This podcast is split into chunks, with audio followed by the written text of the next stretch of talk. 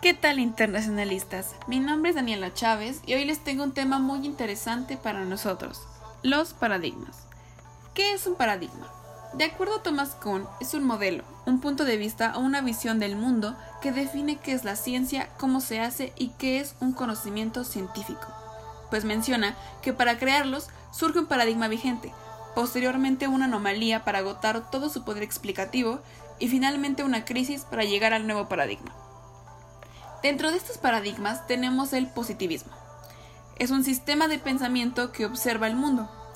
Augusto Comte fue su principal pensador, donde él nos dice que todas las sociedades evolucionan.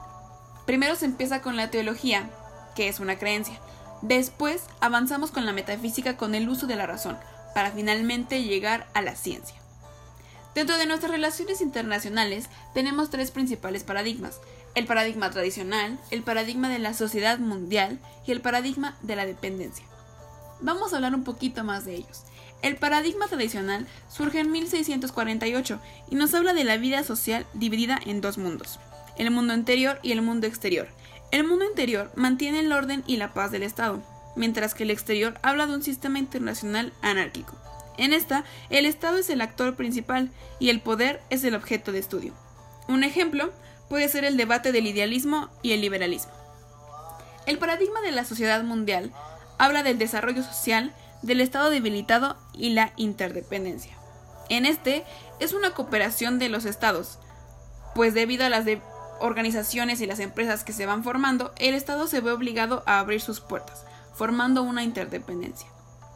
Y el paradigma de la dependencia nos habla de la consideración de un único sistema económico. El ejemplo de esta es cuando la Unión Soviética cae, provocando el crecimiento de Estados Unidos, formándose como una única potencia hegemónica. Es por eso que la unidad de análisis principal de este paradigma es el sistema capitalista mundial, sus procesos y su relación que hay en el mundo. Esto fue un poco de los paradigmas que hay en nuestras relaciones internacionales. Espero les haya gustado mucho y que haya sido muy enriquecedor.